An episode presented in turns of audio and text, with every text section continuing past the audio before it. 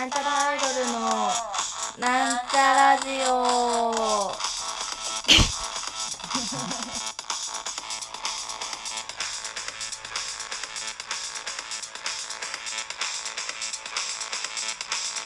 はい始まりました。なんちゃらアイドルのなんちゃラジオ自己紹介します。なんちゃらアイドル赤色担当みさいまみです。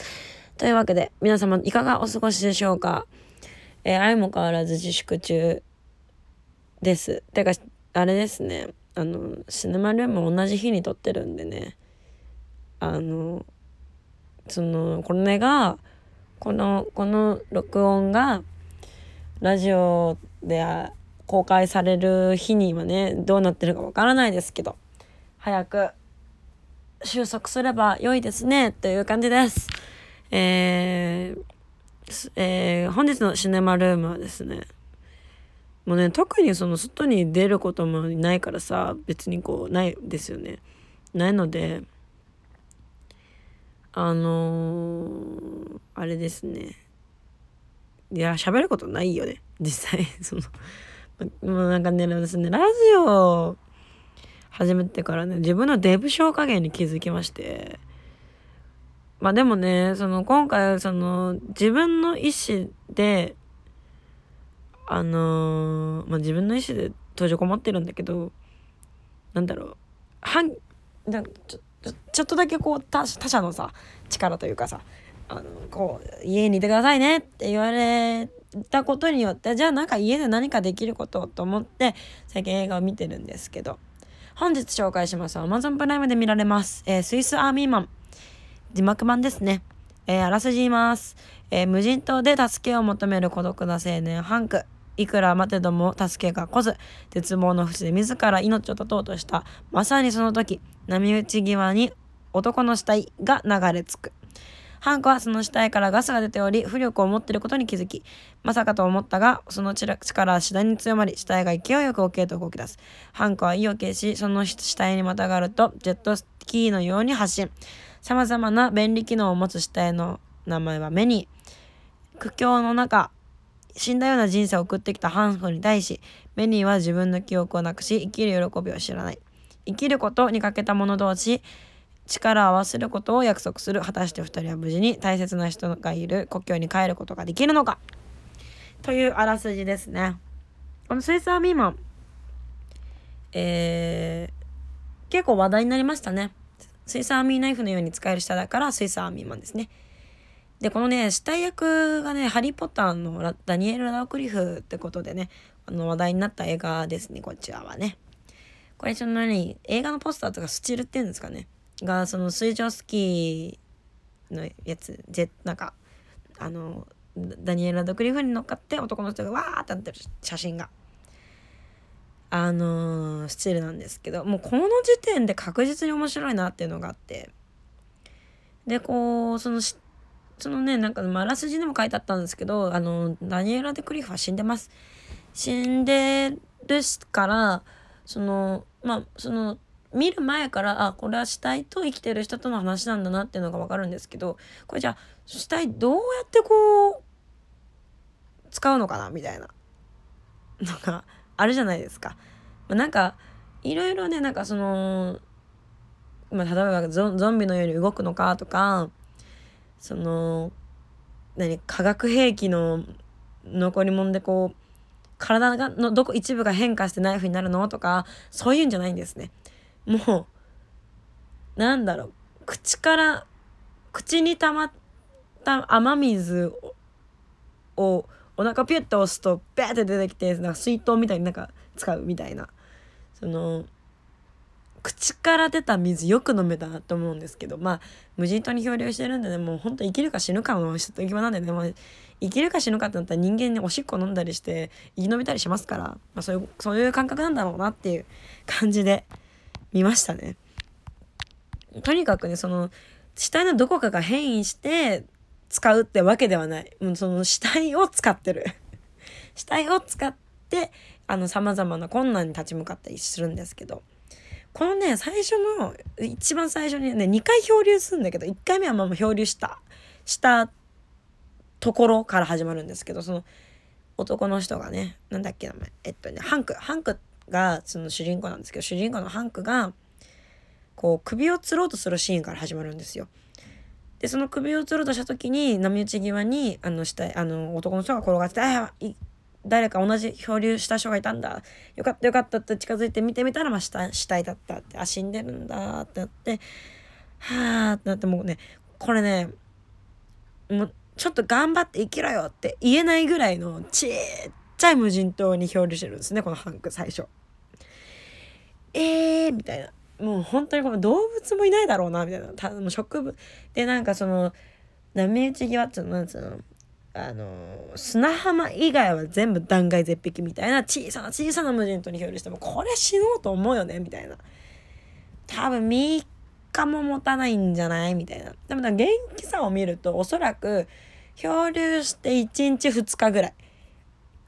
かなと思ったんだけどそれはないか。なんかねめちゃくちゃひげ伸びてたから。ひげが何？伸びてない状態で漂流したのかひげが伸びた状態で漂流したのかわからないけどあの衰弱してないからほんとね1週間とか経ってなさそうだなって感じ。まああるいはその1週間2週間ぐらい食べ物はあってそれを食べて生活したけどいよいよもうダメだってなった時にっていう話かもしれない最初はね。でまあそのいろいろそのメニーが喋り結構冒頭で喋り始めますね死体なのに。なんかそのそれの喋るきっかけになったのがこう肺のところ胸のところを押して肺を多分動かしてるんですね。でその息の出たり入ったりする音で「君の名前なんだい?」押して押して「メリーメリー」みたいななんかその空気の出方でこうああ会話するつもりになってたんですけどなぜかわからないなぜかメニーが喋り始めるなんか命が宿るんですよね。でそのあらすじにもあったようにねあのー、あらすじにもあったようにこのハンクはその無無気力に生きてきたっていうのが結構最初の方にパンパンってその出てくる映像が。でこの映画の面白いところっていうのがあのー、あそっち待って。話が飛んだ。今一時停止してねあのウーバーイーツ頼んだね。あのタピオカミルクティータピオカ抜きを飲もうとしています。なんてとこだった？これいいファンだっけ？なんかいいファンかな？あの一吉って書いて和義かな？いただきます。んでえっとどこまで喋ったっけ？そうあのあのあらすじにあったようにえー、っと生きるっていうことが欠如した2人があの友情を育みながらこうあの故郷に帰っていくっていうんですけどこれ面白いところがですねもうちゃんとコミュニケーション取れるんですよねそのメニーが死体のメニーが。ダニエル・ラドクリフの勃起が見れる映画ですこれは。まあ、何のこっちゃって思った方はね、ぜひ見ていただけたら分かります。でめちゃくちゃ笑えますこれ。あのー、めちゃくちゃ笑えるしほっこりするしいい映画だなって思いました。このやっぱねまずどしょっぱなからそのダニエラ・ドクリーがめちゃくちゃおならするおならなのかなあれ。なんか死体が発するガスなのかもしれないけどおならみブブブブブブブバンバンブブブブみたいな。もうギャグ漫画じゃねえかってぐらいその壮絶なおならする。めちゃくちゃ笑える。なんかもう本当に小学生みたいな笑いのツボなんですね。おならうんこしっこちんこみたいな笑っちゃうんですよね。でこれ結構その死体が喋ってて、まあ、無理やりこう連れ回してる状態なんですね。死体だから動かないし。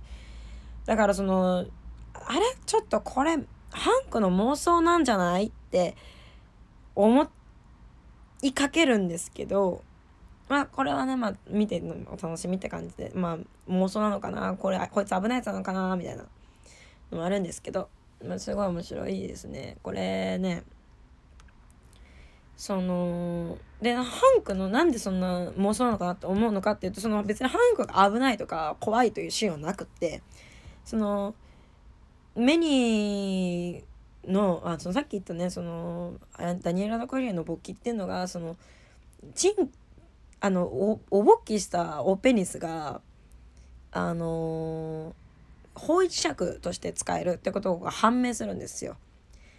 でそのそれを持続するためにあの恋っていうものを教えるみたいなシーンの時にあの、まあ、自分の思い出のシーンを再現するんですけど映画館だったりとかあのバスに乗るところを表現するためにゴミとか木とかを使って作るんですよね。その何なんていうのああいうの。ななんていうの？なななんていうの？作るのその風景を。なんていうんだっけねまあいいや。まあそれであこのここまで器用でそのパッて頭に思い浮かべたものを形にできる人って実は危ないやつなんじゃない？みたいな。こいついいやつっぽいけど実はこうサイコパスなんじゃない？みたいな思っちゃうんですけど多分おそらくそれは深読み。めハンクはあのあれですね。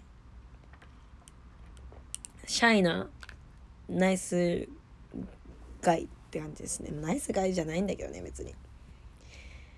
まあでそのラストに行けば行くほどなんじゃこりゃみたいなあのシーンが続きますねあのその意味がわからないんだけどその話がつながってないとかそういう意味のわからなさじゃなくて単純にビジュアルの意味のわからなさがすごい だからそのもう本当にこうなんだこりゃみたいな What the fuck? みたいな感じの映画です。これもね、Amazon プライムで見れます。えー、まあ、死体が出てくるんですけど、それ以外はグロシーンとか特にないですね。まあなんか、おならとか下品な言葉とか、なんかそ、う、そお下品でございますって感じの人は見れないけど、まあくだらなくて面白いですね。なんか、ああ、ちゃんと生きていこうみたいな気持ちになる。そんな、ま、割と前向きになれる映画でした。面白いです。おすすめいたします。というわけで、そろそろじ、おじ、じゃ、じゃ、じゃ、じゃ、ペペペを噛んだけど、さて、そろそろお別れの時間が近づいてまいりました。ここまでのお相手は、なんちゃらでおさんでした。バイバイ。